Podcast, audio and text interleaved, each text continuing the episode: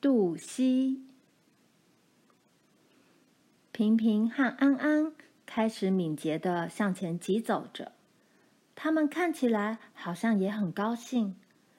罗兰站在颠簸的马车上，紧紧地抓住棚架，从爸的肩膀上望过去，他看到远远草原上的树，这些树长得和他以前看过的都不一样，它们甚至比一般灌木还矮。哇！爸突然叫了一声，然后自言自语地说：“现在要走哪条路啊？”前面的路岔分成两条，可是你看不出哪一条路是比较多人走过的。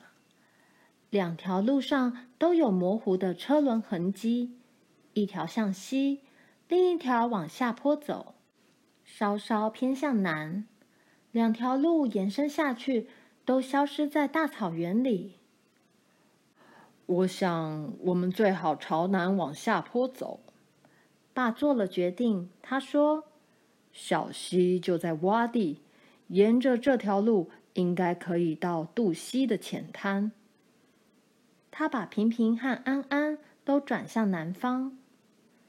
这条路走起来起伏不定，高低不平。刚才那些树看起来近了一些，不过还是矮矮的。忽然，罗兰吓得吸了一口气。抓紧车上的棚架，因为从平平和安安的鼻端望出去，已经看不见草了，甚至连地面也看不见了。他极目眺望，视线掠过树丛的顶端，这条路就在那儿转了弯。他们沿着悬崖顶端走了一小段路，路面突然往下降。爸立刻搬动刹车杆，平平和安安弯着腿，差一点要往后坐下来了。篷车的车轮慢慢的、慢慢的向前滚动，沿着斜坡平安滑向平地。从车里往外望，只看到一座尖尖的红土悬崖，悬崖顶端的草随风摆动，但笔直悬崖下。纹路纵横的大岩石上却什么也不长，石壁很热，热气都扑到罗兰脸上了。悬崖上的草不断迎着风，可是风却吹不到石壁间，极尽让人觉得奇异而空荡。篷车又走到平坦的草地上了，原本狭窄的石下也豁然开朗，草地上。长了一丛丛高大的树。原来罗兰刚才在高高的大草原上所看到的矮树，只不过是大树顶。这些树的树荫下躺着鹿，在浓荫中看得并不是很真切。他们把头转过来了，好奇的小鹿还好奇地站起身来，好把篷车看个清楚。罗兰没看到溪流。他惊奇极了，不过山下的洼地很宽阔，所以溪流可能要再远一点才看得到。篷车走过草原，他看到一些小山丘和阳光普照的空地，空气静止而闷热，车轮下的泥土很松软，阳光下稀稀疏疏长了一些草，被鹿群啃得短短的。他们走了好一阵子，红土悬崖一直出现在篷车后面。不过，等到悬崖被树和小山遮得差不多了，他们才看到溪流。爸让平平和安安停下来，在溪边喝水。静静的空气中，只听到湍急的水流声。溪流两岸长满了树。使树荫下的溪水暗暗的，水流得很急，闪烁着银色和蓝色的光。溪水相当深，爸说。不过，我想我们还是过得去。你看，这是一片浅滩，还有以前留下来的车痕。卡洛琳，你觉得怎么样？都听你的，查尔斯。妈回答。平平和安安抬起他们湿湿的鼻子，竖起耳朵，看着前方的溪流，然后转过头来听爸怎么说。他们呼着气，鼻子靠近对方，好像在说悄悄话。沿着溪流再往上一点，阿吉正用红红的舌头舔着溪水。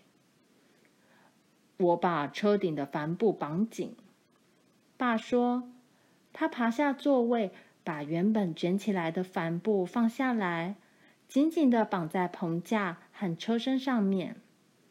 然后他用力拉紧车子后面的绳子，把车顶的帆布绷紧。现在帆布棚只剩下一个小圆洞，车里的人没办法透过棚架往外看了。玛丽害怕的在床上缩成一团。她不喜欢溪流，她怕流得很急的溪水。不过罗兰却很兴奋，他喜欢水花。爸爬回座位，对妈说：“我们的马可能要游泳，中间的地方比较深，不过我们一定过得去。”卡洛琳。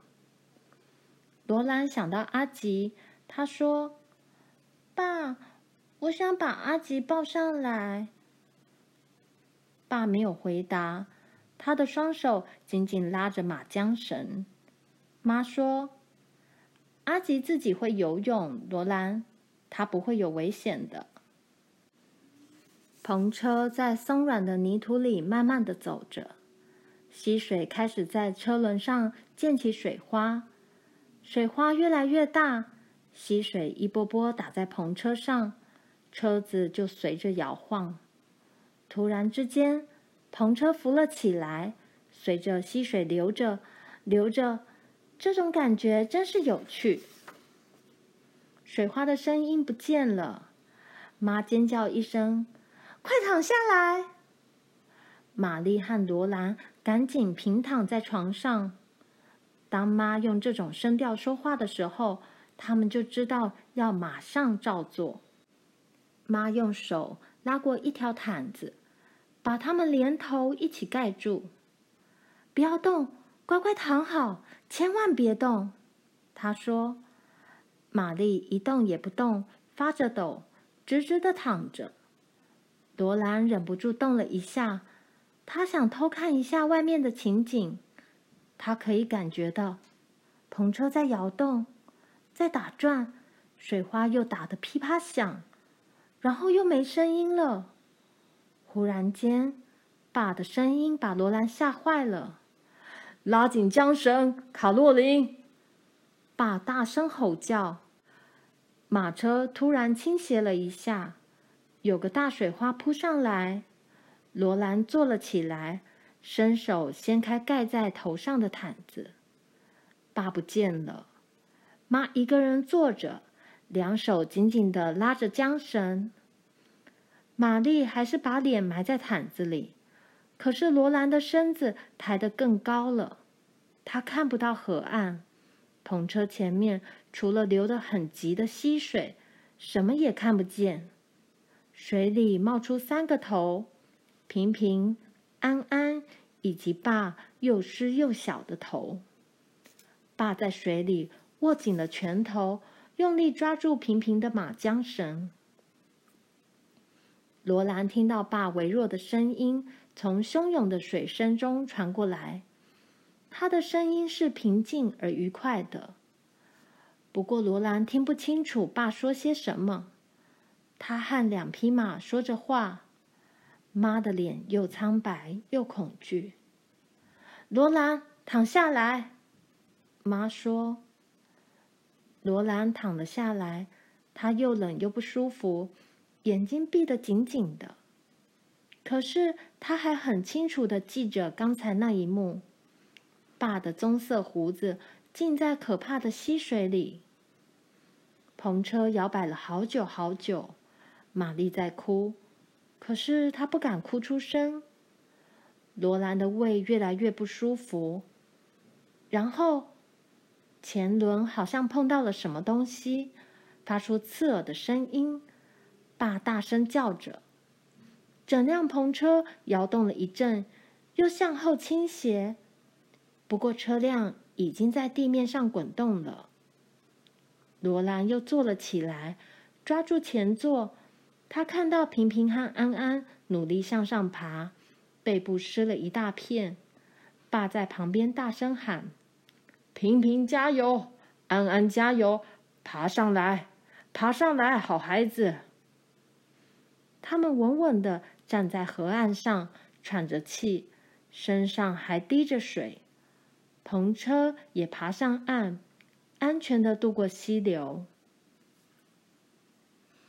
爸站在一旁，大口喘气，浑身滴着水。妈喊了一声：“哦，查尔斯！”好了好了，卡洛琳。爸说：“我们都安全了。”幸好篷车的车身和车轮很稳固，车里没进水。我这辈子还没见过溪水涨得这么快。平平和安安游得很好，不过如果我不帮他们，他们还是游不过来的。如果爸那时吓坏了，或是妈惊慌地放掉手里的缰绳，或是罗兰和玛丽不听话使他分了心。他们都可能被水冲走，溪水会把他们冲到很远的地方，让他们溺死。谁也不知道他们会变成怎么样。或许在几个星期内，都不会有人经过这里发现他们出了事。好了，爸说，过来了就好。妈说，查尔斯，你全身都湿透了。在爸回答妈的话之前，罗兰大叫了一声：“啊，阿吉呢？”他们都忘了阿吉，他们把他丢在可怕的溪流里，现在谁也看不见他了。他一定是想跟在后面游过来，可是现在水里看不到他挣扎的影子。罗兰用力吞口水，忍着不哭出来。他知道。爱哭是丢脸的，可是他的内心在哭泣。自从他们离开威斯康星以来，可怜的阿吉一直很有耐心、很忠心的跟着他们一家人，而现在他们却让他淹死在溪里。阿吉太累了，他们应该把他抱上车的。他一定曾经站在岸上。看篷车越走越远，觉得大家都不关心他。现在他再也不会知道大家是多么需要他了。爸说，就算有人给他一百万，他也不会放弃阿吉的。如果他事先知道他们走到溪流中央的时候，溪水会突然长高的话，他绝不会把阿吉留在后面，让他自己在溪里游泳。可是现在已经太晚了，爸说。爸沿着溪流的上游走了很远，寻找阿吉。他喊着他的名字，吹着口哨叫他，希望阿吉会听到。可是没有用，阿吉不见了。最后他们也没办法了，只好继续往前走。平平和安安休息够了。爸身上的衣服也在寻找阿吉的时候晾干了。他抓起缰绳，篷车开始往上坡，离开了这片河床。罗兰一直向后看，他知道他再也看不到阿吉了。可是他还抱着最后一丝希望。除了篷车和溪流之间起伏的小坡地之外，什么也看不见。在溪流的那一边，他又看见奇怪的红土悬崖，高高的站在那里。然后，他们的前面又是一片高崖，在山崖的细缝中，约略可以看见模糊的车轮印。平平和安安沿着缝隙的小路往上爬，这道缝隙渐渐变成一个山谷，最后山谷豁然开朗，变成一片高原。没有路了，甚至连最模糊的车轮印或马蹄印也不见了。这片高原好像从来没有人来过的样子，只有高大茂盛的野草覆盖在无垠空旷的大地上。大地上是一片空茫的苍穹。太阳在远方轻抚大地的尽头，巨大的形体闪烁着金光。天边呈现一片淡淡的粉红色光芒，粉红色上是黄色，再上是蓝色，蓝色上就是无色的天空了。紫色的阴影渐渐笼罩了大地，风低低的吹着。爸把马匹拉住，爸和妈下了车，然后玛丽和罗兰也跟着爬下车。妈，罗兰问妈：“阿吉会上天堂是不是？他是一只很好的狗，他会不会上天堂？”妈不知道怎么回答才好，不过爸说：“是的，罗兰，仁慈的上帝。”连一只小麻雀都不会忘记，他怎么会把像阿吉这么好的狗留在天堂外面呢？罗兰觉得好过了一点，但他还是不快乐。